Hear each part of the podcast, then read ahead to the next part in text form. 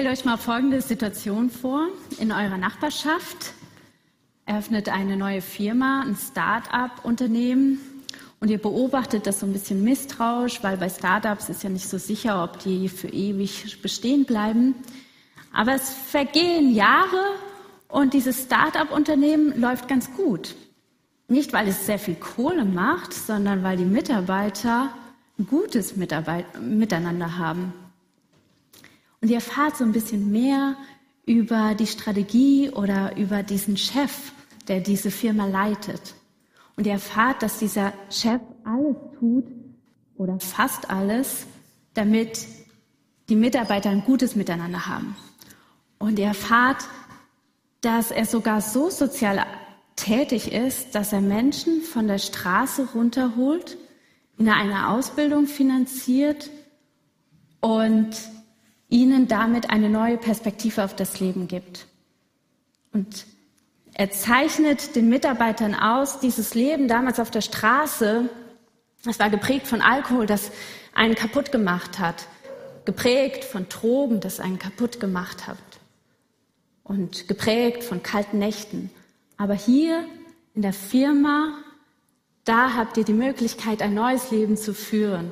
Ihr dürft hier arbeiten, ihr dürft die Ausbildung machen, dürft was Neues lernen, ihr bekommt genügend Geld, um euch warme Mahlzeiten leisten zu können und ihr bekommt die Möglichkeit, ein warmes Bett zu haben.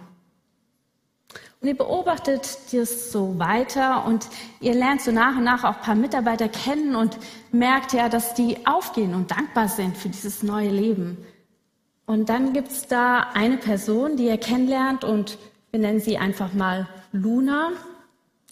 Und Luna hat schwer, weil Luna immer wieder zurück auf die Straße geht und doch wieder Alkohol trinkt und mal kommt sie bekifft zur Arbeit, dann ist wieder alles gut, dann kommt sie gar nicht zur Arbeit. Und ihr fragt euch, wie das so weitergeht mit Luna. Und dann erfahrt ihr, dass eine Fortbildung geplant ist weil ihr beobachtet ja immer so weiter, diese ganze Firma, wie das so vor sich geht. Und erfahrt, dass da so eine Fortbildung geplant ist und in dieser Fortbildung sollen sie nochmal die Möglichkeit haben, was Neues zu lernen. Und Luna will nicht, weil sie sagt, ich habe ja die Ausbildung eigentlich schon fertig gemacht, also ich brauche da jetzt nicht noch mehr lernen. Okay. Ein paar Monate später gibt's ein Mitarbeiterfest, weil ja der Chef möchte, dass man auch Gemeinschaft hat, miteinander feiert. Alle kommen, alle freuen sich, aber Luna hat nicht so Bock, weil also Gemeinschaft verbringt sie ja schon bei der Arbeit und es reicht. Okay. Und dann gibt es irgendwann ein Treffen für alle Mitarbeiter, weil der Chef nochmal möchte, dass man sich ja denkt, wie, wie diese Firma laufen soll, weiter auf diese Umstände gerade in der Zeit reagieren sollen. Alle kommen und sind gespannt, was der Chef so zu sagen hat, aber Luna hat keinen Bock. Und dann erfahrt ihr, dass dieser Chef nochmal mit Luna sprechen möchte und ihr fragt euch, was wird er sagen? Und hier gehen wir weg von diesem Beispiel und steigen mal in unseren Predigttext ein. Der steht in Epheser 4, die Verse 20 bis 24. Ich lese mal vor. Ihr aber habt bei Christus etwas anderes gelernt. Oder habt ihr seine Botschaft etwa nicht gehört? Seid ihr etwa nicht in seiner Lehre unterrichtet worden, in der Wahrheit, wie sie in Jesus zu uns gekommen ist? Dann wurdet ihr aber auch gelehrt, nicht mehr so weiterzuleben, wie ihr bis dahin gelebt habt, sondern den alten Menschen abzulegen, der seine trügerischen Begierden nachgibt und sich damit selbst ins Verderben stürzt. Und ihr wurdet gelehrt, euch in eurem Geist und in eurem Denken erneuern zu lassen und den neuen Menschen anzuziehen, der nach Gottes Bild erschaffen ist und dessen Kennzeichen Gerechtigkeit und Heiligkeit sind, die sich auf die Wahrheit gründen. Es fällt auf, wenn wir so den ersten Vers lesen, dass wir hier inmitten eines Argumentationsstranges sind. Und vielleicht fragt ihr euch, warum startet denn hier Paulus mit, ihr aber habt bei Christus etwas anderes gelernt? Also Paulus schreibt ja diesen Brief an eine Gemeinde, also an Christen, die Gott kennengelernt haben, die Jesus kennengelernt. Also wieso dieses Aber oder diese Frage oder habt ihr etwas seine Botschaft nicht gehört? Wenn wir ein paar Verse zuvor lesen oder einsteigen, dann wird dort klar, dass das so ein bisschen eine Antwort gibt. Nämlich in den Versen zuvor geht es um die Moralvorstellung der Menschen, die Gott nicht kennen. Der Moralvorstellung der gottlosen Menschen. Und Paulus schreibt dort, dass diese Menschen gleichgültig gegenüber Gott sind und dass ihr Denken verfinstert ist. Ihr Gewissen ist verfinstert und das hat Auswirkungen auf ihr Handeln, weil sie geben sich ihren Begierden.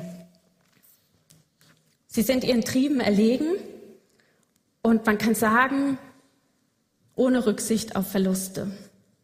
Und Paulus macht hier deutlich, dieses Leben, das unterscheidet sich von dem Leben, was ihr jetzt lebt, weil ihr habt ja Christus kennengelernt. Und in den nächsten Versen beschreibt er, was sie denn von Christus kennengelernt haben. Er läutet da diesen Kontrast ein. Er sagt, was denn die Lehre Christus eigentlich beinhaltet. Und zwar nicht mehr so weiter zu leben wie davor. Nicht mehr sich diesen Moralvorstellungen und diesem Handeln hinzugeben. Nicht mehr getrieben sein von dieser Habsucht, von der Selbstsucht, von der Gier. Weil das trügerisch ist, sagt er. Und weil das ins Verderben stürzt. Und ich denke, wir kennen das ja. Und das Beispiel macht es ja vielleicht auch deutlich. Oder diese Luna ist ja nicht glücklich dadurch, dass sie sich dem Alkohol wieder hingibt, dass sie äh, wieder sich diesen Drogen hingibt. Und so leben wir auch in einer Welt, wo wir ja von den Moralvorstellungen geprägt sind dieser Welt. Ich denke beispielsweise Social Media macht das sehr deutlich. Diese Selbstsucht, ne? diese Sehnsucht nach Anerkennung. Und so kommt es ja darauf an, wie bekomme ich die meisten Likes, wie kann ich mich gut darstellen, dass alle anderen mich toll finden. Beispielsweise das oder in den Begegnungen. Wie oft denken wir, Herr, warum grüßt er mich nicht gescheit?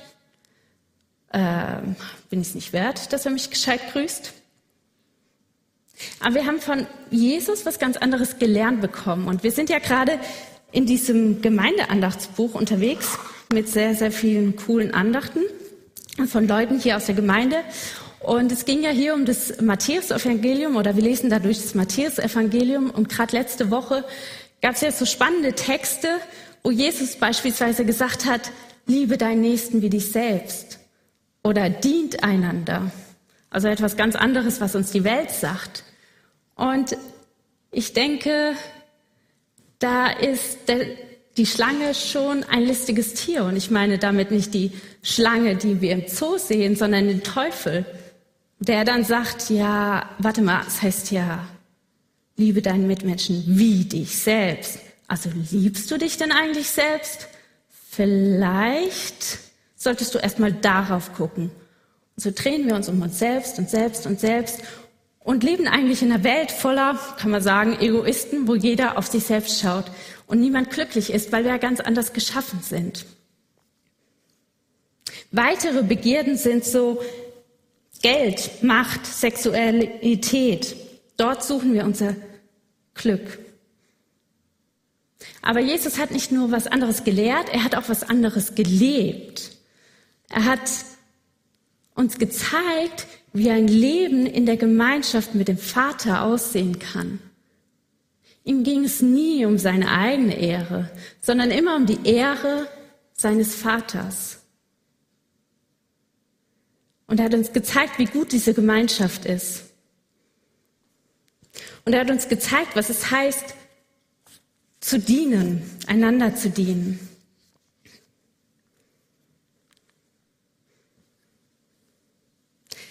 In den nächsten Versen geht es darum, in diesen Erneuerungsprozess zu steigen. Von diesem alten Menschen zu dem neuen Menschen.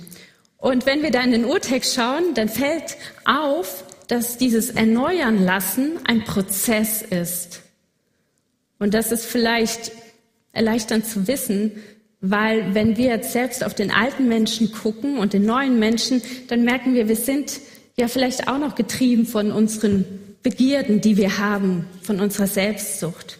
Was genau meint denn eigentlich dieser alte Mensch und der neue Mensch?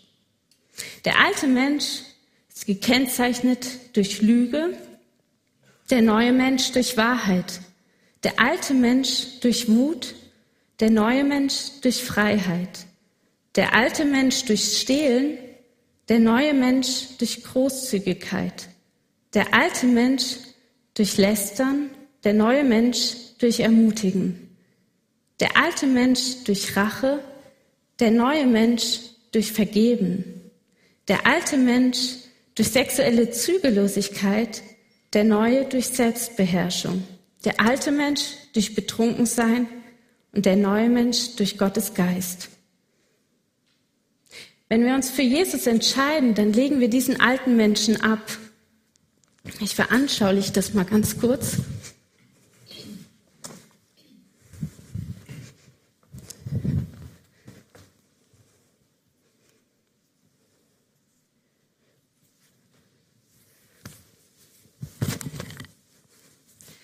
So, das stellt so diesen alten Menschen dar, ja, der getrieben ist und der sich kennzeichnet durch Wut, durch Rache, durch sexuelle Zügellosigkeit. Und wenn wir uns für diesen neuen Menschen entscheiden und für Gott entscheiden, dann entscheiden wir uns dafür, diesen alten Menschen abzulegen und den neuen Menschen anzuziehen. Wir geben uns in diesem Erneuerungsprozess. Und vielleicht kann man so sehen, dass vielleicht noch Platz, um zu wachsen, weil wir noch nicht perfekt sind.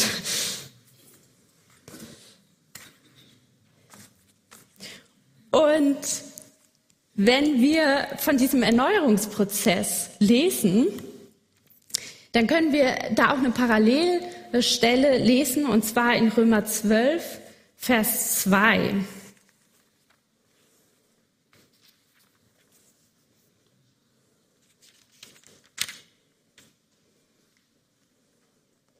Dort heißt es, richtet euch nicht länger nach den Maßstäben dieser Welt, sondern lernt in einer neuen Weise zu denken, damit ihr verändert werdet und beurteilen könnt, ob etwas Gottes Wille ist, ob es gut ist ob Gott Freude daran hat und ob es vollkommen ist.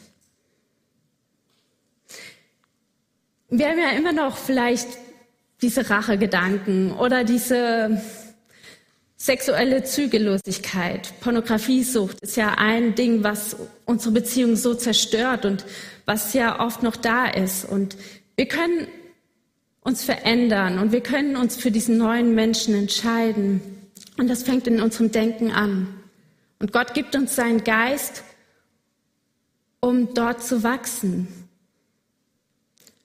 Und er gibt uns nicht nur seinen Geist, sondern, das ist mega, mega spannend, in Römer 12 weiterzulesen, er gibt uns auch andere Menschen. Ja, wir Menschen, wir haben unterschiedliche Gaben bekommen. Der eine hat die Gabe des praktischen Helfens, der andere die Gabe des Lehrens. Oder manch andere die Gabe der Seelsorge. Und das Spannende ist, das können wir in Römer 12 nachlesen, ist, dass wir nicht diese Gaben bekommen haben, um uns selbst darzustellen, ich bin's, ich kann's, sondern um uns gegenseitig zu unterstützen, in diesen neuen Menschen hier hineinzuwachsen. Also wir haben den neuen Menschen angezogen, wenn wir uns für Jesus Christus entschieden haben und lasst uns doch in diesen neuen Menschen hineinwachsen. Aber mit diesem Wachsen ist ja immer so eine schwierige Sache, weil es ja auch manchmal anstrengend und so. Und ähm, ich muss am Anfang sagen, als ich die Predigt oder das Predigtthema bekommen habe, habe ich gedacht, oh Mann, nicht wachsen, weil als Mentorin und Mentee weiß ich, da hat man nicht immer Bock drauf, weil es ist halt eben nicht bequem, oder? Ähm, da in seinem Gedenken anzufangen und sich erneuern zu lassen. Es kann für so viel einfaches sein, nicht darin zu investieren. Aber warum sollen wir das denn überhaupt? Ich lese da nochmal den Vers 24. Und den neuen Menschen anzuziehen, der nach Gottes Bild erschaffen ist und dessen Kennzeichen Gerechtigkeit und Heiligkeit sind, die sich auf die Wahrheit gründen. Wir sind dazu geschaffen, in guter Gemeinschaft zu leben, in guter Gemeinschaft mit Gott und in guter Gemeinschaft mit unseren Mitmenschen. Das ist unser Ziel, dort leben wir darauf hinzu. Und Jesus, der hat alles dafür getan, damit wir in dieser Gemeinschaft leben können. Wir brauchen einander und Gemeinschaft funktioniert nicht, wenn wir nur nach uns selbst schauen, aber sie funktioniert dann, wenn wir aufeinander schauen. Das ist gute Gemeinschaft. Vielleicht in dem Fallbeispiel von Luna, das hinkt vielleicht ein bisschen, weil es nicht so, also weil nichts Größeres gibt als Gottes Liebe.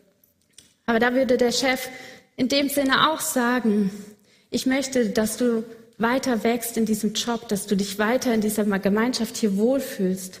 Ich möchte dich bitten, nimm an dieser Fortbildung teil. Nimm bitte an dieser, an dem Sommerfest teil, um dabei zu sein. Wir brauchen dich und die anderen brauchen dich. Du hast Gaben, die anderen haben Gaben.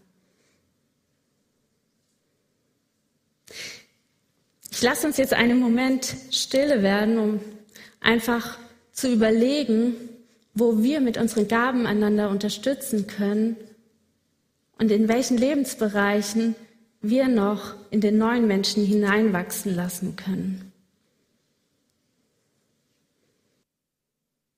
Vater, ich danke dir für deine Liebe zu uns. Ich danke dir dafür, dass du uns, uns in Gemeinschaft geschaffen hast. Ich danke dir dafür, dass jeder von uns einzigartig geschaffen ist.